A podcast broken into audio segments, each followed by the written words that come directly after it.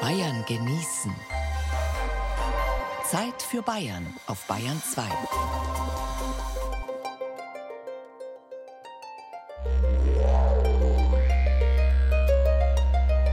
Fisch.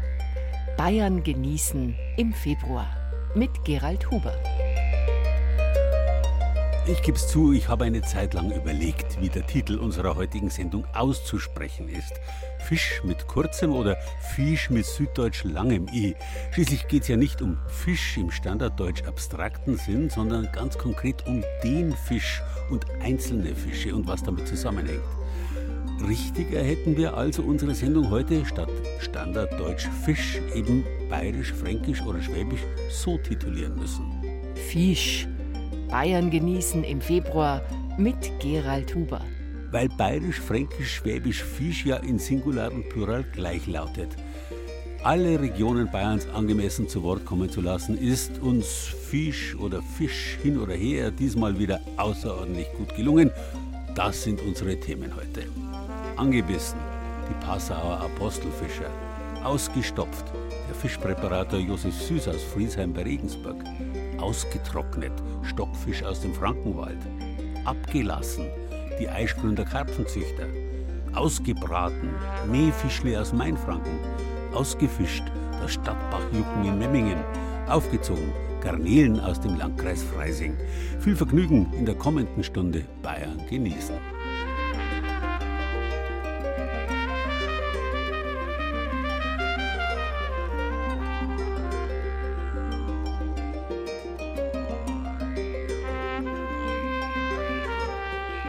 Fisch ist ein jahrtausendealtes Wort, das es so oder so ähnlich in vielen indoeuropäischen Sprachen gibt. Ursprünglich bedeutet es so viel wie essbares Nahrung, Beikost. Wer da was Negatives mitschwingen hört, der liegt ganz richtig. Der leichte Fisch war früher nicht so beliebt bei den meistens schwer arbeitenden Leuten. In Fastenzeiten musste man darauf zurückgreifen und für die Armen, Alten und Kranken war Fleisch aus finanziellen oder gesundheitlichen Gründen sowieso nichts und der Fisch eine willkommene Alternative. Arme, Alte und Kranke lebten in mittelalterlichen Städten in den Spitälern. Das ist auch der Grund, warum zu praktisch allen Spitalstiftungen oft noch bis heute ausgedehnte Fischereirechte gehören. Zum Beispiel im Passauer Heiliggeistspital. Seit Jahrhunderten verpachtet das Passauer Spital sein Fischrecht auf der Donau an zwölf Männer, die sogenannten Apostelfischer. Früher konnte so ein Apostelfischer von seiner Arbeit leben. Heute ist das Apostelfischer-Dasein ein Hobby, ein teures Hobby noch dazu. Weil die zwölf Herren fischen in dem teuersten Donauabschnitt überhaupt. Rund 40.000 Euro kostet die jährliche Pacht, die dem Spital zugutekommt. Die Apostel verkaufen zwar Sportfischerkarten, aber jeder Apostelfischer muss auf diese Einnahmen noch was drauflegen. Wie viel das ist, ist geheim. Man möchte meinen, ein Hobby, für das man zahlen muss, stirbt aus aber weit gefehlt. Apostelfischer zu werden, davon träumen auch heute viele. Die Warteliste ist lang. Wo trifft man sich mit einem Apostelfischer und einem, der es werden will? Genau, an der Donau. Ein Fußweg führt direkt ans Wasser. Die Sonne scheint, die Donau glitzert, das Wasser sieht ganz klar aus. Ruhig ist es, obwohl der Fluss hier mitten im Passauer Industriegebiet liegt. Nur der Schnee unter den Füßen knirscht bei jedem Schritt. Auf einer Kiesbank wartet auch schon Martin Steininger. 35 Jahre alt, Taxifahrer und einer, der davon träumt, Apostelfischer zu werden. Er ist ganz offiziell Anwärter. Kann man sich so vorstellen, dass ich eigentlich im Kinderwagen schon beim Fischen dabei war. Und wenn du dann am Jahr erst ein laufen kannst, dann nimmt er dich natürlich mit davor. Begeisterter Fischer, immer am Wasser gehen. Wenn man in die Tradition eingeboren wird, dann möchte man das natürlich auch fortführen. Wenn Martin Steininger aufgenommen wird, dann wäre er der Jüngste in dem exklusiven Kreis, wenn er aufgenommen wird. Ja, Apostelfischer zu werden ist gar nicht so einfach. Die Plätze sind begrenzt. Apostel gibt es natürlich genauso viele wie Jünger Christi, zwölf. Und wer einmal Apostel ist, ist es auf Lebenszeit. Je nach Altersstruktur kann es also sein, dass man Jahrzehnte warten muss, bis ein Platz frei wird. Und der ist hart umkämpft. Die Warteliste ist lang. Die Kriterien sind streng. Regel Nummer 1. Ein Apostel muss seinen Wohnsitz in Passau haben oder zumindest, wenn er in einer Randgemeinde lebt, beruflich an Passau gebunden sein. Regel Nummer 2. Ein Apostel muss einen Jahresfischereischein besitzen, also entsprechende Prüfungen abgelegt haben. Regel Nummer 3. Ein Apostel muss eine Fischerzille, also ein kleines Boot steuern können. Regel Nummer 4. Ein Apostel sollte nicht zu alt, also nicht über 80 Jahre alt sein. Und er muss natürlich auch in die Gemeinschaft hineinpassen. Darum nehmen wir keine Fremden auf, sondern welche, die wir kennen. Und wenn einmal ein Fremder dabei sein sollte, was auch vorkommt, wenn in einer Familie keiner mehr da ist, der das weitermachen möchte, dann kann sich praktisch jeder bewerben und es gibt auch so eine Bewerberliste und dann kommt einer von außerhalb dran und der muss sich dann schon beweisen oder vorstellen und es ist halt gut, wenn man den schon vorher kennt. Erklärt Apostelvorstand Gunther Bauer. Er lächelt Martin Steininger an und nickt zuversichtlich mit dem Kopf. Denn Steininger ist so ein Anwärter, den die Apostel gut kennen. Er wäre in seiner Familie Fischer in vierter Generation. Sein Antrag ist gestellt. Die Mehrheit der Apostel hat auch schon für ihn gestimmt. Jetzt müsste doch alles klar sein. Oder etwa nicht? Wenn die Apostelfischer zugestimmt haben und gesagt haben, den wollen wir, dann ist es noch lange nicht, weil das Fischereirecht gehört der bürgerlichen Heiliggeiststiftung und der Stiftungsausschuss, also der Stadtrat, will da auch ein Wörtchen mitreden und der gibt dann sein Okay oder nicht. Hat es auch schon gegeben, dass der Stadtrat gesagt hat, nein, der kommt nicht dran. Also das weiß ich jetzt ein einziges Mal. Das wäre dann in einer Familie ein zweiter gewesen. Und das will man da nicht, dass da Häufungen innerhalb von einer Familie gibt. Ein Glück, dass Martin Steininger keinen Bruder oder keine Schwester hat, die ihm seinen Platz streitig machen könnten. Der 35-Jährige steckt seine Hände in die Hosentaschen und schaut aufs Wasser. Zwei Kormorane sitzen auf einem Felsen, der aus der Donau herausragt. Eine Angel haben die Männer nicht dabei. Im Winter ist vom Ufer aus kaum was zu fangen. Die Apostelfischer sind in der Winterpause.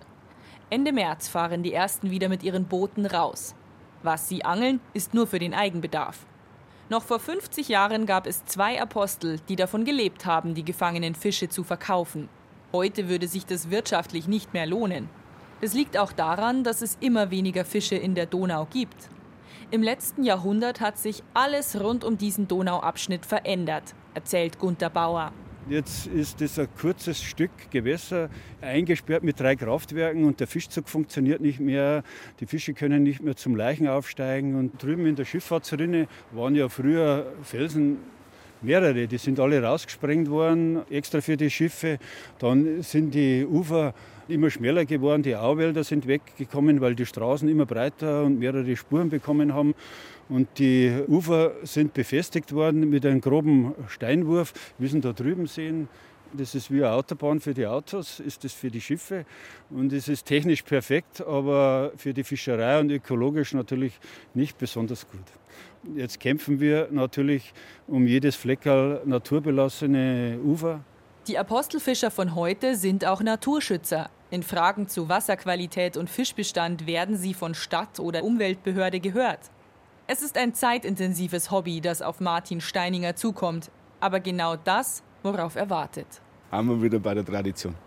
Das ist einfach die Leidenschaft und das ist halt dann doch nochmal ein Unterschied, ob man ein normaler Kartenfischer ist, in Anführungsstrichen, oder ob man dann die Möglichkeiten hat.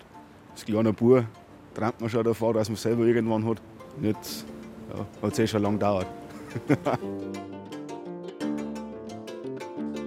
Karpfen, Forelle, Zander, Hecht kennt man, aber wo kriegt man Rotaugen, Brachen, Barben, Nervlinge oder Nasen serviert? Diese sogenannten Weißfische werden oft verschmäht, weil sie so viel Gräten haben. Dabei lässt sich das Problem leicht lösen. Wie das geht und ein einfaches, aber feines Rezept dazu finden Sie auf unserer Bayern genießen Seite unter bayern2.de.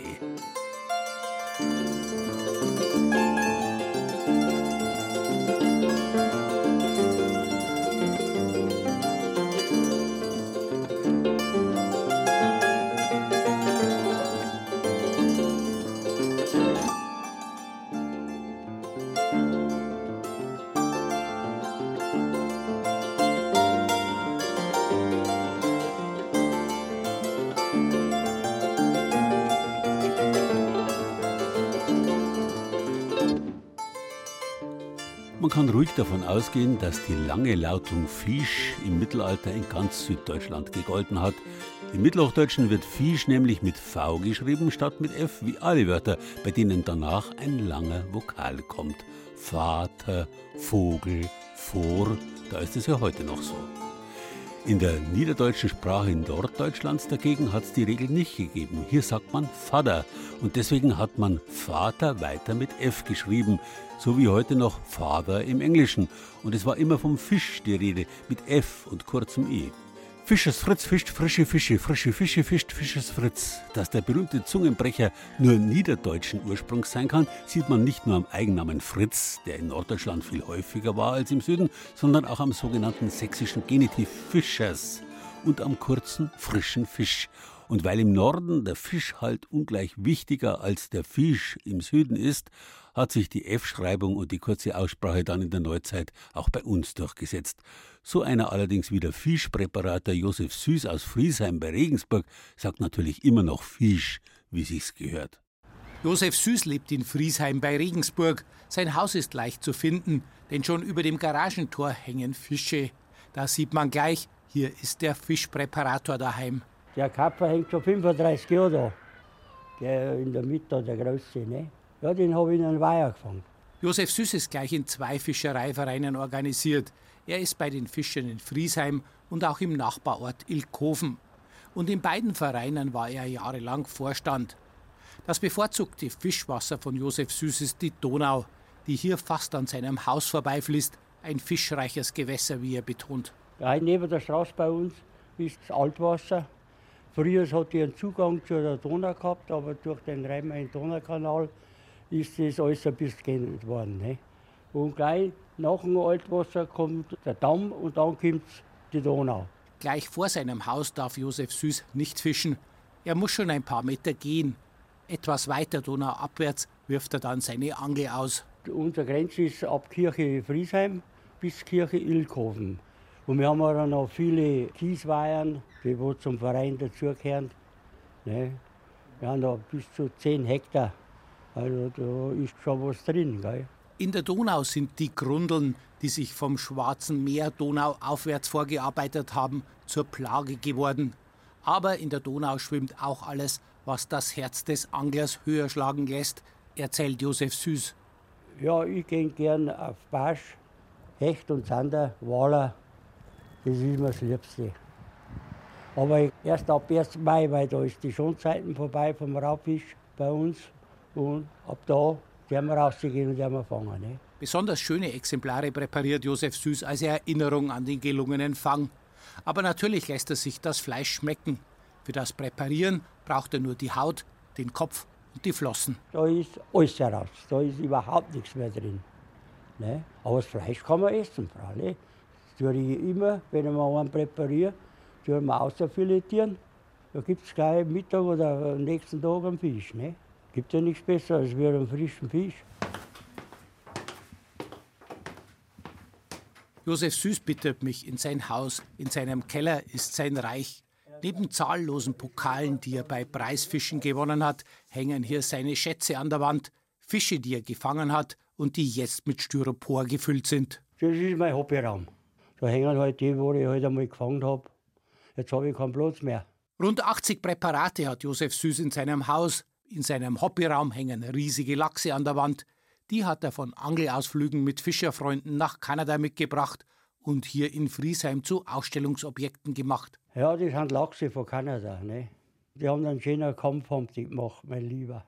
Freut mich jeden Tag, wenn ich reingehe. Jeden Tag gehe ich rein und schaue mir an. Enten habe ich das Fleisch ausgeschnitten. Ich habe bloß tausend einen Kopf gebraucht, zusammengewickelt, in eine Plastiksaugerei und eingefroren. Bin wir heimgekommen, dann hat nichts gefällt. Da haben die Kanadier so richtige Spezialkissen aus Styropor. Ne? Fällt nichts, die halt 48 Stunden her, bis da anfangen. Seine Trophäen stammen aber auch aus einheimischen Gewässern. Neben den Lachsen hängen Zander, Karpfen, Hecht, Bachforelle, Esche, Waller, eine riesige Regenbogenforelle, die er in der Donau gefangen hat, oder ein Huchen. Huchen habe ich da einen. Der zweite von unten, ne? den habe ich in der Salzach gefangen. In Laufen. Kurz vor Freilassing ist das. Ja, der hat 26 Pfund gehabt.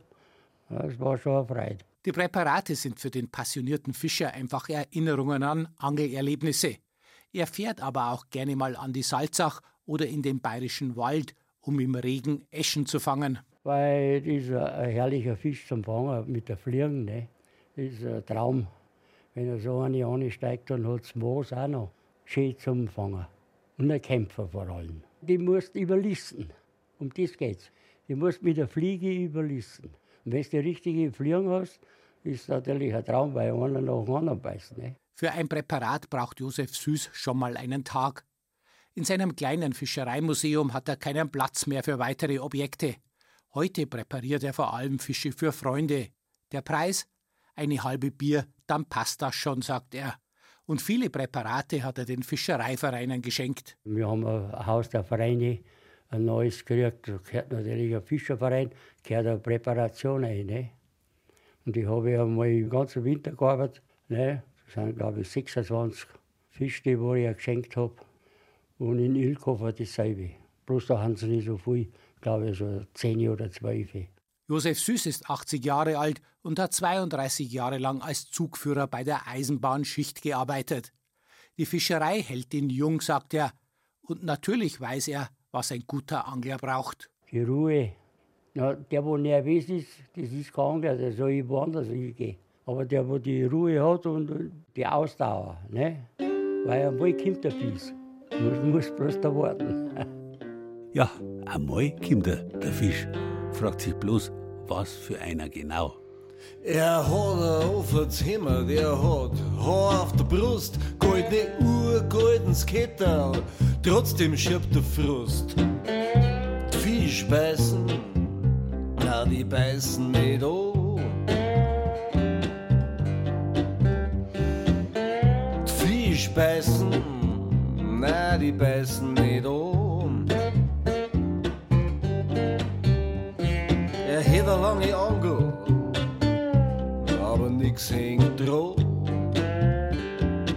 Fische haben ein Problem. Sie verderben leicht. Selbst wenn sie geräuchert sind, halten sie nicht unbegrenzt. Was anderes ist es mit dem sogenannten Stockfisch. Der heißt so, weil in Nordeuropa, in Norwegen hauptsächlich Kabeljau auf Holzgestelle gehängt und dort getrocknet wird. Eine uralte Methode, die den Fisch nahezu unbegrenzt haltbar und dadurch zu einem hochwillkommenen Lebensmittel gemacht hat für alle, die unterwegs waren.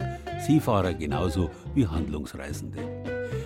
Im Spätmittelalter hatte die Hansestadt Lübeck das Monopol für den Stockfischhandel und mit den Kaufleuten hat sich der Stockfisch schließlich in ganz Europa ausgebreitet. In Italien gilt er bis heute als Delikatesse und man bezeichnet ihn mit einem deutschen Fremdwort Stoccafisso. Noch um die Jahrhundertwende waren Stockfischrezepte aber auch in den bürgerlichen Haushalten bei uns in Bayern allgemeingut. Vor allem in Oberfranken galt er als preiswertes Fastenessen. Heute noch ist er eine oberfränkische Spezialität für Genießer. 570 Gramm trocken entspricht einem Lebengewicht zwischen 2,2 und 2,5 Kilo. Das ist bestes Grei. Klaus Adelt hat ein längliches, spitz zulaufendes Etwas auf eine Waage gelegt. Erst bei genauerem Hinsehen entpuppt es sich als getrockneter Fisch mit Flossen, ohne Kopf und Innereien, ausgehöhlt und verdorrt. Adelt hat eine frische Lieferung Stockfisch bekommen. Gefangen im März des letzten Jahres, direkt bei den Lofoten. Den Sommer über hat es dann bis Anfang Juni sind sie getrocknet worden an den Trockengestellen. Das Meer vor den Lofoten ist im Frühjahr reich an sogenanntem Skrei oder Winterkabeljau. Die Fische ziehen von der Barentssee zur Küste Nordnorwegens, um zu laichen. Dort warten schon zahlreiche Fischer auf sie, die eine streng begrenzte Menge aus dem Meer holen dürfen. Einen großen Teil der Beute binden die Fischer an Land paarweise an den Schwänzen zusammen und hängen sie an Stöcken zum Trocknen auf, bevor sie wie ein guter Wein monatelang in einer Halle nachreifen. In der salzigen Luft der Lofoten, wo ständig der salzige Wind weht, dann trocknet er nur durch die Salzluft. Im oberfränkischen Selbitz hat Klaus Adelt ein Schild neben seine Haustüre gehängt. Stockfisch eingetroffen steht darauf. Immer wieder parken Kunden in der Einfahrt. Ein leichter Fischgeruch zieht aus der offenen Garage, wo Adelt die Fische wiegt und den Preis ausrechnet. Willian aus Presseck im Frankenwald zahlt 46 Euro und lädt zwei Stockfische in sein Auto. Die werden äh, gesägt auf Stücke und dann werden die äh, im Wasser weich gemacht. es gibt ein wunderbares Essen mit grünen Klößen dazu. Spezialität Delikatesse. Er kam mit Händlern aus Norwegen im 14. Jahrhundert nach Oberfranken, der Stockfisch. Damals galt er als Fastenessen an Feiertagen und als arme Leutegericht. Frischen Fisch konnten sich nur die Reichen leisten. In wenigen Orten in Frankenwald und Fichtelgebirge ist der Stockfisch nie ganz von der Speisekarte verschwunden, doch schon im Nachbardorf kann er völlig unbekannt sein. Traditionell ist es eine Osterspeise am Karfreitag. Und wenn halt Kinder oder andere vorher kommen, dann gibt es halt den Stockfisch vorher. Bevor sie im Kochtopf landen, müssen die gesägten Stockfischteile wieder schwimmen gehen. Im Frankenwald in purem Wasser, im Fichtelgebirge in einer Salzlake. Eine ganze Woche lang. Willi Jahn stellt den Wassereimer mit dem Fisch in den Keller. Trotzdem macht er sich bemerkbar. Während der Wässerungszeit hat es einen, einen, einen sehr intensiven Geruch. Es stinkt ein wenig. Aber wer den Geruch mag, dem macht nichts aus. Äh, ich sage, das ist, das ist was ganz Tolles und Feines. Es mag seltsam erscheinen, einen Fisch erst wochenlang zu trocknen, um ihn dann wieder zu wässern. Früher war das nötig, um ihn haltbar zu machen. Heute sei er eine Delikatesse mit besonderer Konsistenz, schwärmt Klaus Adelt. Der Preis hat Rinderfiletniveau. Durch das, dass er nicht vollständig wieder aufquillt, wie er lebend war oder äh, frisch gefangen, hat er noch den Biss. Stockfischrezepte aus Oberfranken sind individuelle Familienerbstücke. In der Region Hof enthalten sie aber immer die gleichen Grundzutaten. Drei Brötchen, drei Zwiebeln mehr oder weniger groß, ein Viertelpfund Speck. Nach dem Wässern häutet und entgrätet Adelt die Stockfischfilets und lässt sie eine halbe Stunde im Fischsud ziehen. Währenddessen hackt und brät er Speck und Zwiebeln und stellt aus einem Brötchen Bröggerla her. Dann wird der Stockfisch unten in eine Kasserollen geschichtet oder je nachdem, Speck, Zwiebeln drüber, dann geröstete Semmeln, Würfel, übergießt es mit Teilen vom Sud und gibt es dann im Backofen. Mit Stockfisch ist Klaus Adelt groß geworden. Seine Eltern hatten ein Lebensmittelgeschäft und schon sie verkauften Stockfisch im Frühjahr, Aal im Winter. 1996 übernahm Klaus Adelt, der damals auch Bürgermeister von Selbitz war, den Import des Stockfischs und gibt ihn seitdem zu einem, wie er betont, günstigen Preis weiter. Sein Beitrag zur Rettung des Traditionsgerichts. Es geht nicht, dass die Tradition verloren geht. Und dann hat sich das so entwickelt aus einem Import von einstmals 25, 50 Kilo zur zehnfachen, zur zwanzigfachen Menge. Der Stockfischkönig von Hof, wie sie ihn hier nennen, sitzt für die SPD im Bayerischen Landtag. Vor der Pandemie hat Klaus Adelt auch Kochkurse angeboten. Und wenn es dann darum gegangen ist, um die Zubereitung, dann haben viele Frauen gesagt, na, die Oma hat es immer so gemacht. Und dann sagt man nur klipp und klar, dann machen Sie so, wie es die Oma gemacht hat. In Klaus Adels Rezept wird der Stockfischauflauf nach einer halben Stunde bei 180 Grad im Ofen mit gebutterten und gerösteten Semmelscheiben belegt. Zur Delikatesse aus Norwegen gibt es fränkische Klöße und Salat. Böse Zungen behaupten, das Beste am Stockfisch ist die Brie und die Speckler und Zwiebeln. Naja, ausprobieren. Ein typisches Rezept für Stockfisch auf Hofer Art gibt's auf unserer Bayern-Genießen-Seite unter bayern2.de.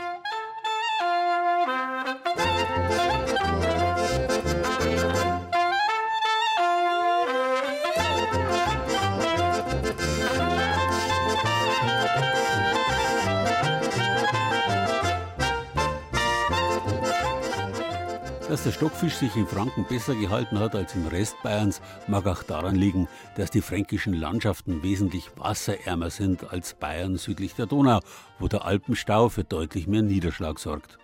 Weil also große, rasch fließende Flüsse selten sind, hat man die kleinen fränkischen Flüsschen schon vor Jahrhunderten zu unzähligen Weihern aufgestaut, unter anderem um auch in trockenen Zeiten genügend Wasser zu haben. Und in solchen Weihern fühlt sich halt ein Fisch besonders wohl, der Karpfen. Im Aischgrund im Herzen Frankens zwischen Nürnberg, Bamberg und Würzburg gelegen, wurde ihm sogar ein eigenes Museum gewidmet, das Aischgründer Karpfenmuseum in Neustadt an der Aisch. Dort ist eine ganz besondere Rasse des beliebten Speisefischs beheimatet, aber es gibt derzeit auch ganz besondere Probleme. der Karpfen schwimmt lässig durch Sanddeich. Der Karpfen fühlt sich wohl. Grüß Gott, hallo? Ja, hallo, guten Morgen. Ich würde gerne ein bisschen Fisch mitnehmen. Die Spezialität aus der Region ist natürlich der Eischgründer Karpfen, den wir hier produzieren. Sie können ihn kaufen als grätenfreies Karpfenfilet oder hier haben wir auch das Wochenangebot, fränkisch halbiert. Da thront er in der frische Theke der Fischerei Jakob in Mühlhausen im mittelfränkischen Landkreis Erlangen-Höchstadt. Der Eischgründer Spiegelkarpfen. Drei Jahre braucht er, bis er speisefertig herangewachsen ist. Bei Form und Schimmer macht ihm die Konkurrenz wie Forelle oder Lachs nicht so schnell etwas vor. Der Eischgründer Spiegelkarpfen ist wirklich außergewöhnlich. Die einzelnen Schuppen, sagt man ganz einfach, wirken wie Spiegel, weil er glänzend ist auf der Haut und die etwas höhere Form gegenüber den anderen Karpfenrassen wirkt auch wie ein Spiegel, weil er eine wenig rundere Form hat, also Tellerform. Teichwirt Walter Jakob ist der Vorsitzende der Teichgenossenschaft Aischgrund, einer Vereinigung mit 400 Mitgliedern und über 7000 Fischteichen im Dreieck Nürnberg, Bamberg und Neustadt an der Aisch. Der Aischgrund ist wirtschaftlich wie kulturell einmalig. Die Tradition der Fischzucht reicht weit bis ins Mittelalter zurück. Heute ist der Aischgründer Spiegelkarpfen europaweit geografisch geschützt. Sie können ganz sicher sein, wenn Sie einen Eischgründer Spiegelkarpfen essen und der ist in der Gastronomie so ausgelobt, dass er von der Güte her besonders hervorragend ist. Der Fettgehalt ist deutlich unter 10 Prozent, was also auch ein sehr wohlschmeckendes Fleisch ist. Es ist ein weißes Fleisch, fest, kompakt. Also das wird auch immer regelmäßig überprüft von unabhängigen Instituten. Nur wenige Kilometer von Mühlhausen entfernt fließt die Albach hinab ins Tal. Entlang des Bachs befinden sich zahlreiche Karpfenteiche, die wie an einer Perlenkette aneinandergereiht sind. Doch die malerische Idylle trügt, denn schon seit Jahren machen die üblichen Fressfeinde wie Kormoran oder Fischotter den hier ansässigen Teichwirten zu schaffen. Und dieses Jahr kommen noch die Probleme durch die Corona-Pandemie dazu, denn aufgrund der geschlossenen Gastronomie fehlt es an genügend Abnehmern. Die Teiche sind demnach vielerorts zu voll. Und die andere Schwierigkeit ist, es sind lange Teichketten hier bei uns im Eischgrund oder generell im Mittelfranken. Das bedeutet, der unterste Teich fischt als erstes in der Saison und fängt das Wasser vom nächsthöheren Teich wieder auf. Das ist ein sehr ausgeklügeltes Wassersystem. Und wenn man das jetzt durcheinander bringt, weil man nicht abfischen kann, bringt man auch dieses Wasserregime durcheinander und kann auch im Frühjahr dieses Wasser nicht mehr speichern. Wohin mit den vielen Fischen? Das ist eine entscheidende Frage aktuell, denn die nächste Karpfengeneration müsste im Frühjahr auf die Teiche, die dann eigentlich leer sein sollten, verteilt werden. Man denke über kreative Alternativen nach, meint Walter Jakob. Teichwirte seien Optimisten und so schnell nicht unterzukriegen. Eventuell ließe sich der Verkauf heuer weiter bis in den Sommer hinein verlängern, aber das widerspräche der heiligen Tradition, nach der es Karpfen ausschließlich in den Monaten mit R, also von September bis April geben solle. Positiv dagegen sei momentan das Wiederaufleben einer fast schon vergessenen alten fränkischen Tradition, Karpfen über die Straße verkauft. To go. Was man früher was gang und gäbe war, dass man sich seinen Fisch nach Hause geholt hat. Das hat jetzt wieder äh, Renaissance erlebt, muss man sagen, das funktioniert. Wie in der familiengeführten Fischerei Oberle in Erlangen-Kosbach. Der Karpfen ist über 1000 Jahre hier zu Hause und seitdem wird er hier gegessen. An Ort und Stelle produziert und gegessen und das ist was Besonderes. Teichwirt Christoph Oberle und sein Team sind vor allem am Wochenende im Dauereinsatz, auch wenn das To-Go-Geschäft die aktuellen Einbußen durch die Corona-Beschränkungen nicht auffangen kann. Wir machen das trotzdem. Es ist auch für uns ein großer Aufwand, weil die Küche muss eigentlich letztendlich voll bestückt sein, damit das Essen to go funktioniert. Aber die Leute wollen einfach auch zeigen, dass sie verwurzelt sind hier und dass sie einfach die Tradition schätzen. Und für uns ist auch wichtig, dass man den Kontakt weiterhin zum Gast und zum Kunden einfach hat. Karpfen schwimmt gesalzen in der Pfanne. Das wird ein feiner Karpfenschmaus. Ja, ich habe bestellt. Ich bin auch hier Stammgast. Ich bin also im Jahr bestimmt fünf bis zehn Mal hier in der Karpfenzeit und esse immer gerne einen guten gebackenen mittelgroßen Karpfen mit Ingreis, wenn es geht, mit einem guten Salat dazu. Ich fahre jetzt fast sieben Kilometer von der Langenbruck hierher. Bleibt der warm, der Karpfen? Ich habe eine kühle Wärmebox dabei mit Wärmeelementen. Das heißt also, die 15 Minuten, die ich nach Hause brauche, ist er daheim noch schön heiß. Das ist natürlich ganz wichtig. Danke, guten Appetit zu Hause. Bayern genießen. Zeit für Bayern auf Bayern 2.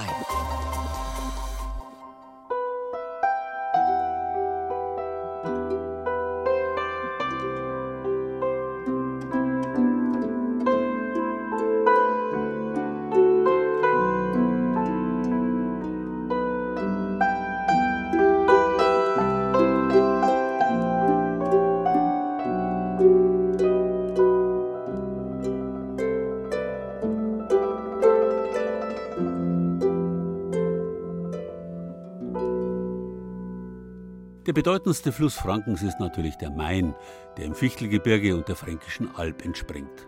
Sein Name geht auf ein altes indoeuropäisches Wort für Wasser, Fluss zurück, das auch in der Bodenseeinsel Mainau steckt, im Stadtnamen Mainburg oder in der Altmühl, die bevor sie verballhornt wurde, Alkimönis geheißen hat.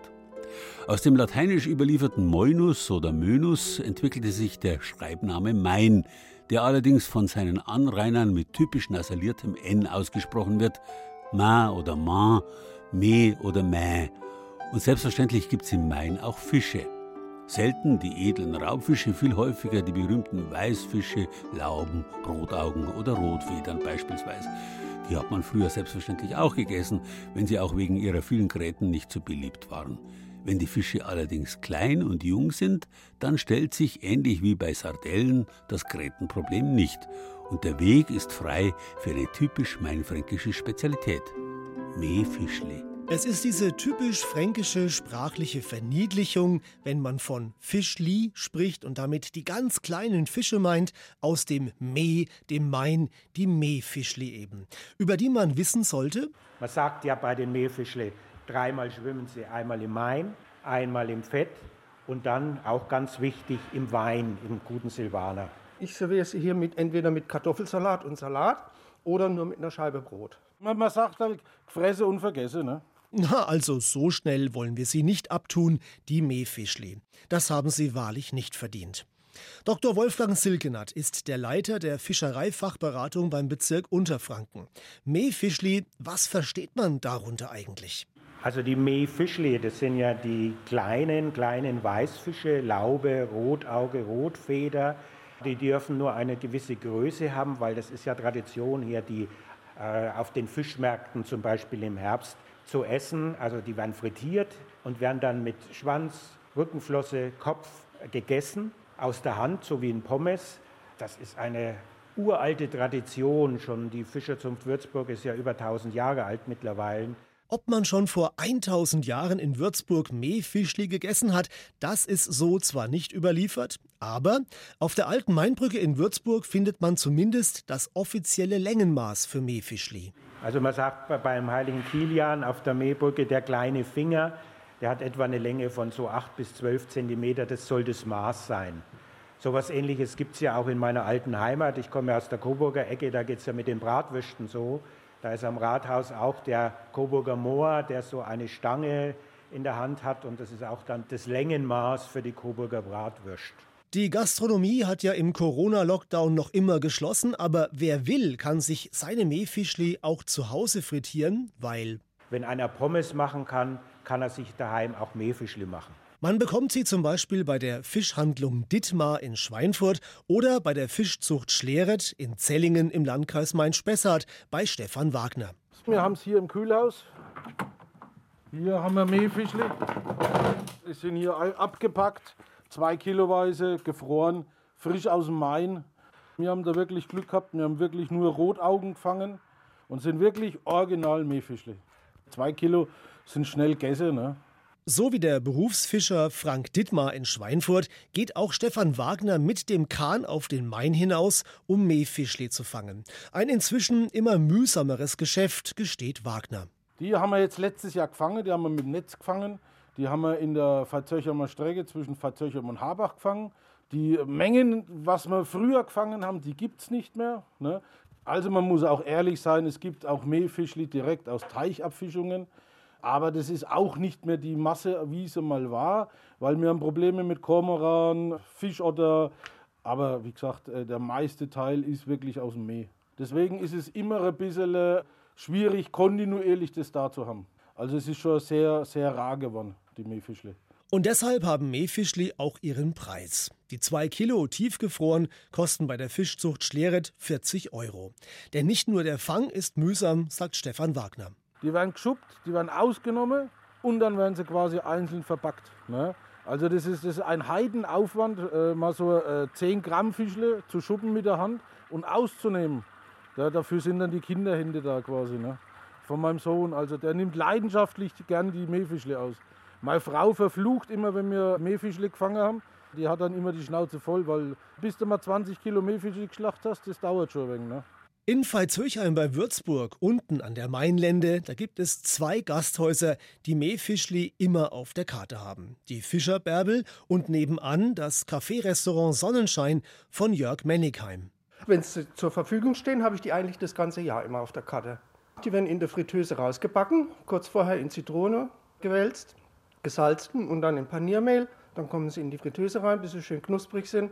Es gibt zwar mal Zeiten, äh, vielleicht im Sommer oder so, dass es mal keine Mähfischle gibt, aber in der Regel habe ich immer welche da. Ich schaue immer, dass ich welche bunker. Die Portion Mähfischli, ganz klassisch mit der Scheibe Brot, kostet bei ihm 9 Euro, mit Kartoffelsalat und Salat 14,20 Euro.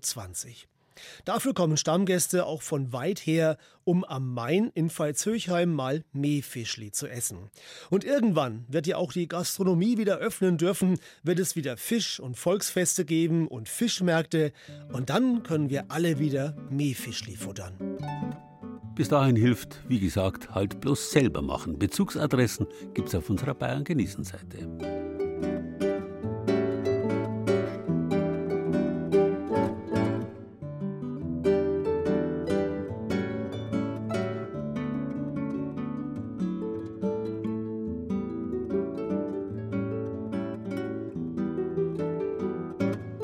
Fische hat es früher überall gegeben. Ganz einfach deswegen, weil es überall dort, wo Menschen wohnen, auch Wasser geben muss. Heute verbindet man Städte häufig mit den Flüssen, an denen sie liegen.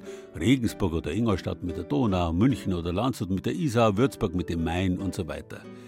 In früheren Zeiten aber hat das gar nicht so recht gestimmt. Da floss der große Fluss selten mitten durch die Stadt.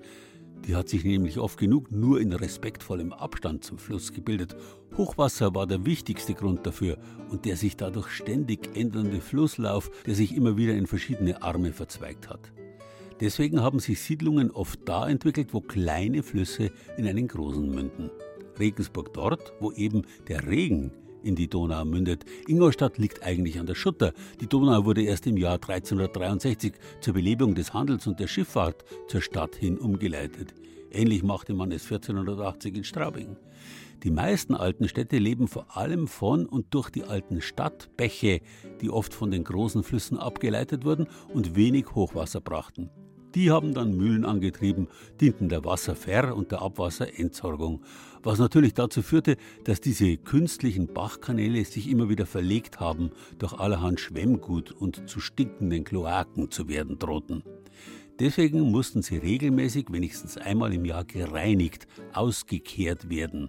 Dazu wurden sie abgelassen und selbstverständlich vorher die wild drin lebenden Fische abgefischt.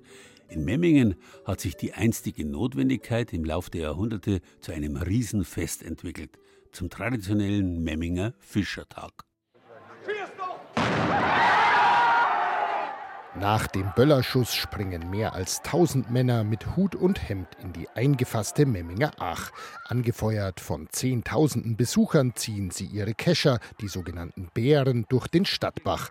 An dessen Rand stehen vor allem Frauen mit Eimern, die ihre Beute in Empfang nehmen. Alle Fische werden gewogen. Wer die schwerste Forelle fängt, darf sich Fischerkönig nennen. Die Tradition des Fischertags reicht bis ins 16. Jahrhundert zurück. Einmal im Jahr wurde der Stadtbach, der einst als Abwasserkanal diente, abgefischt. Anschließend hat man ihn von Abfällen und Schmutz befreit. Heute landet eher nur noch die eine oder andere Bierflasche als Abfall im Stadtbach. Die Fische werden extra zu dem festlichen Anlass jedes Jahr im Juli in das Gewässer eingesetzt. So klang das Ausfischen des Stadtbachs vor 50 Jahren. Und so klingt es heute, beziehungsweise klang es bei der letzten Auflage des Fischertags 2019. 2020 fiel er wegen der Corona-Pandemie aus. Findet der Fischertag statt, gibt es immer auch einen Fischerkönig. Noch nie aber gab es eine Fischerkönigin. Eine solche ist in der Satzung des Fischertagsvereins, der den Fischertag Jahr für Jahr ausrichtet, nicht vorgesehen. Nur Männer dürfen nämlich teilnehmen. Christiane Renz, selbst geborene Memmingerin, möchte das ändern. Der Tag, da fiebert man im ganzen Jahr drauf, ja. Und das ist super schön. Mein Bruder und mein Neffe dürfen mitmachen und ich würde halt auch gern mitmachen. Mit fast 5000 Mitgliedern ist der Fischertagsverein eine Institution in der 40.000 Einwohnerstadt Memmingen. Auch Renz ist seit über 30 Jahren aktiv dabei und stellt sich jetzt gegen die Mehrheit der Mitglieder. Die möchten nämlich am Fischertag in seiner jetzigen Form festhalten, will heißen, keine Frauen im Bach. Bereits zweimal hat Christiane Renz versucht, dass auch Frauen beim Ausfischen des Stadtbachs zugelassen werden, erfolglos. Entsprechende Anträge lehnten die Mitglieder, unter ihnen auch 30 Prozent Frauen, ab. Der Vereinsvorsitzende Michael Ruppert im vergangenen August. Wir haben im Jahr 2018 und 2019 jeweils einen Antrag bekommen, dass sie in den Bach jucken möchte. Und dieser Antrag wurde von der Delegiertenversammlung, dem höchsten Gremium des Vereins mit über 200 Teilnehmern, zusammengesetzt aus Männern und Frauen, äh, mit deutlicher Mehrheit jeweils abgelehnt. Dass Frauen am Fischertag gar keine Rolle spielen, stimmt nicht. Nur sie stehen eben nicht im, sondern neben dem Bach. Und viele Memminger finden das wohl auch gut so. Der Großteil der Frauen will auch an dieser Tradition nicht rütteln. Denn sie haben ja auch ihre, irgendwo ihre Aufgabe als Kübellude. Manche Frauen tragen zum Fischertag sogar T-Shirts mit der Aufschrift Kübelweib. Vereinsmitglied muss man dafür, anders als fürs Ausfischen, allerdings nicht sein. Doch längst nicht jede Frau identifiziert sich auch gern mit dieser Rolle, quasi als Zaungast hinter dem Geländer am Rand des Stadtbachs. Und in Memmingen heißt es quasi Kinderküche, ja, und Kirche und Kübel, ja. Also wir kriegen noch ein zusätzliches K dran gehängt, ob wir wollen oder nicht. Und wir dürfen nicht mitmachen. Das Memminger Amtsgericht gab der Klägerin Renz im vergangenen August Recht. Der bisherige Ausschluss von Frauen stelle eine unzulässige Diskriminierung dar. Der Fischertagsverein aber hat entschieden, die Entscheidung des Gerichts nicht zu akzeptieren und hat Berufung eingelegt. Nun wird sich in einigen Wochen das Memminger Landgericht mit der Angelegenheit befassen. Im Fall einer Niederlage haben zumindest Christiane Renz und ihre Anwältin bereits anklingen lassen, die Sache notfalls bis zum Bundesgerichtshof durchfechten zu wollen. In Memmingen wird das Thema kontrovers diskutiert. Eigentlich heißt es immer Gleichberechtigung, so, aber jetzt hier ist ja eine Tradition, deswegen sollten eigentlich trotzdem nur Männer reinspringen. Ich bin pro Emanzipation und deshalb bin ich eigentlich schon dafür, dass Frauen das auch dürfen. Wie immer das Urteil auch ausfällt, es werden kaum alle Seiten damit zufrieden sein. Und ob nun mit Frauen im oder weiterhin nur neben dem Bach, die Memminger würde es wohl vor allem freuen, wenn sie ihr geliebtes Heimatfest endlich überhaupt wieder feiern könnten. Die Entscheidung für dieses Jahr hat der Fischertagsverein mit Blick auf die Pandemie noch offen gelassen.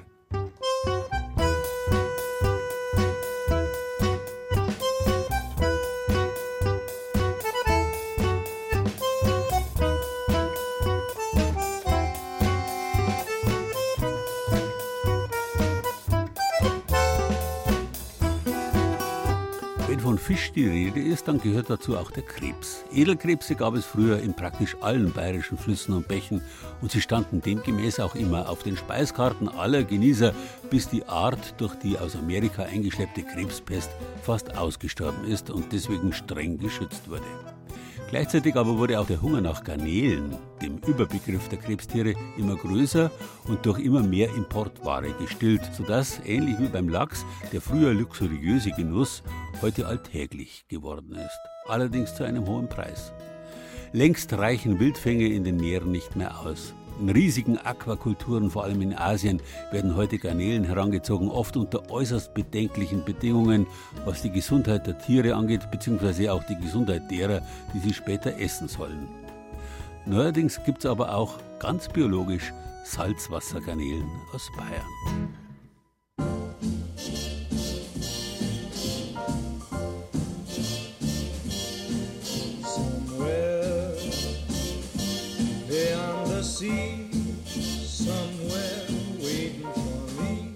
Zwischen München und Landshut liegt das Meer.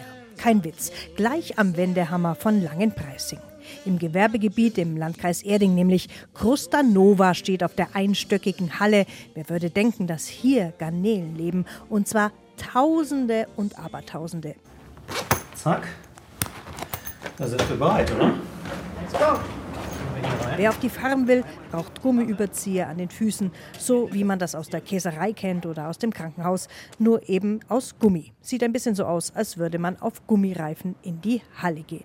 Das ist ja eine Lebensmittelproduktion und da muss man entsprechende Hygienemaßnahmen einhalten. Und es ist uns extremst wichtig, dass wir eben keinen Schmutz und keinen Dreck von außen in die Farm tragen, wo die Tiere leben und wachsen. Gründer Fabian Riedel stößt die Tür auf.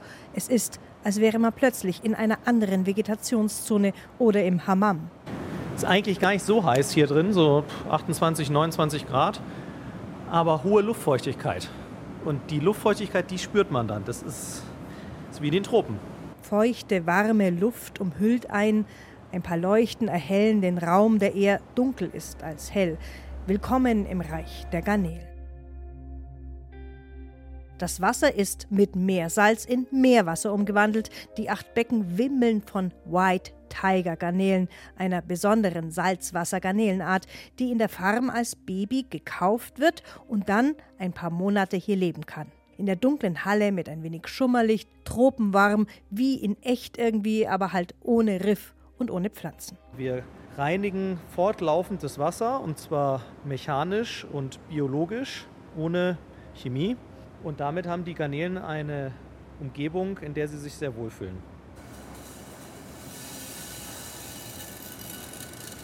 Garnelenfütterung sieht so aus. Ein grüner Futterautomat mit Zeitsteuerung spuckt kleine Kügelchen aus, die dann quasi über das Becken regnen. Die eigene Hausmischung mit Weizen, Lupinen und Erbsen und nachhaltigem Fischmehl.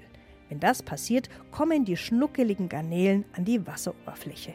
Sieht man jetzt, wenn das Futter hier ins Becken reingeht, wie die Garnelen auch sehr hungrig dann direkt zum Futter gehen und sich natürlich freuen, dass es wieder was zu essen gibt. Jüngere Garnelen, die sind wenige Wochen nur alt, sehen erheblich kleiner, quickfidel, sind hier überall im Becken unterwegs, suchen natürlich fortlaufend nach Futter.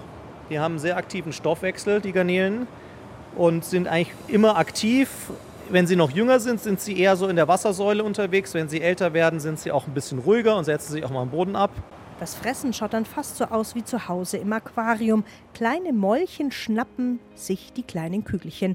Überhaupt schaut die Garnele sehr possierlich aus, wie sie da rudert mit ihren Ärmchen im Becken, gerade mal fünf, sechs Monate alt. Und morgen schon wird sie abgefischt und kommt dann auf den Teller. Fabian Riedel hat mittlerweile eine Verbindung zu Mr. Shrimp aufgebaut. Es ist ein sehr empfindliches Tier, ein sensibles Tier, sind eher so ein bisschen schlecht gelaunt immer, so Krustentiere, leicht aggressiv und sensibel, echte Sensibelchen. Und man muss schon sehr genau wissen, was mag so ein Tier eigentlich und was mag es nicht so gerne. Seit fünf Jahren züchten die Inhaber der Firma schon Garnelen. Viele Fehler waren nötig, viel Mut und man hat aus seinen Erfahrungen gelernt. Zum Beispiel, dass Garnelen viel Kraft haben. Und wenn die sich mal erschrecken, also wenn man das Licht ausmacht und dann plötzlich es dunkel wird, dann erschrickt nicht nur der Mensch sich, sondern kann sich auch unsere Garnele hier sehr erschrecken. Und dann kann es passieren, dass die zusammenzucken, aus dem Wasser springen.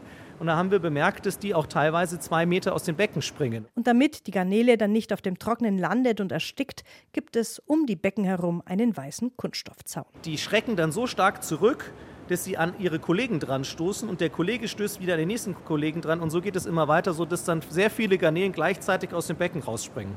Die Idee, eine Garnelenzucht zu beginnen, mitten in Oberbayern, kam Fabian Riedel zwar nicht beim Essen, aber aus dem Genuss heraus. Als wir da begonnen haben, natürlich haben da alle uns erstmal ausgelacht und gesagt, was macht ihr denn da? Jeder liebt Garnelen, sagt er, aber wer will schon die Meere leer fischen oder mit Antibiotika vollgestopfte Tiere essen. Die Bedingungen der Aquakultur in anderen Ländern sei oft undurchsichtig und nicht gut fürs Tier. Schnäppchenschrimps haben ihren Preis. Naja, es ist ähm, so, dass am Ende der Leidtragende letztlich der, der Schrimmbauer ist in diesen fernen Ländern, der überhaupt gar nichts verdient. Ähm, und dann geht es durch viele, viele Hände. Die Garnelen werden aufgetaut, wieder eingefroren, wieder aufgetaut, wieder eingefroren. Und äh, irgendwann finden sie den Weg in die Supermärkte. Es muss nicht unbedingt schlecht sein, sonst würden sie nicht bei uns im Handel liegen, aber es ist auch nicht unbedingt das, was man sich wünscht heutzutage. Und so kommt es, dass in Oberbayern tatsächlich ein Schrimp frisch auf den Tisch kommen kann. Made in Bavaria, weil zwischen München und Landshut liegt das Meer.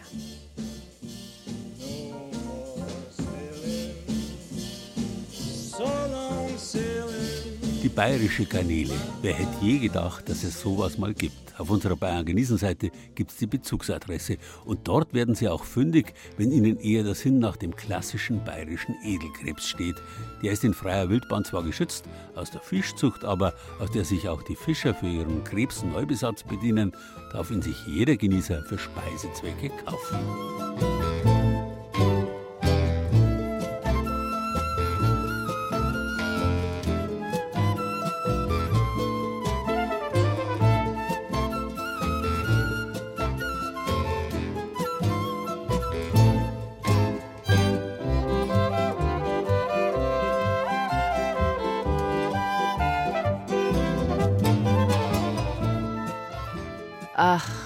Es versucht uns nichts so mächtig als der Mangel. Die klügsten Fische treibt der Hunger an die Angel. meint der damals knapp 20-jährige Goethe in seinem so frühen wie frivolen Lustspiel Die Mitschuldigen. Und Goethe hat natürlich recht. Wenn man so will, sogar in mehr als einer Hinsicht. Die Hungrigen in den Fastenzeiten früherer Jahre mussten sich Fische angeln. Aber die gehen selbstverständlich auch nur deshalb an die Angel, weil sie nach dem Wurm oder sonstigen Köder gieren. Und ich hoffe, dass Ihnen der ein oder andere Köder, den wir Ihnen in der vergangenen Stunde ausgeworfen haben, geschmeckt hat. Und wünsche Ihnen einen schönen Februar. Fisch. Das war Bayern genießen im Februar. Mit Gerald Huber und sieben Beiträgen aus den sieben bayerischen Regierungsbezirken. Den Beitrag über die zwölf Apostelfische an der Donau machte Katharina Häringer aus unserem Studio Passau. Thomas Muckenthaler aus dem Studio Regensburg hat den Fischpräparator Josef Süß aus Friesheim in der Oberpfalz besucht. Dem Stockfisch im Frankenwald auf der Spur war Anja Bischoff aus dem BR-Studio Bayreuth. Die Aischgründer Karpfenzüchter hat Tobias Föhrenbach aus unserem Studio Franken besucht. Jürgen Gläser aus dem Studio Mainfranken hat die typischen kleinen Meefischli probiert. Florian Regensburger aus dem Studio Landsberg-Mindelheim hat über das Stadtbachjucken in Memmingen berichtet. Und Tanja Gronde aus dem Studio Oberbayern hat die bayerischen Garnelen im Landkreis Erding besucht. Ton und Technik Julia Kährlein, Redaktion Gerald Huber.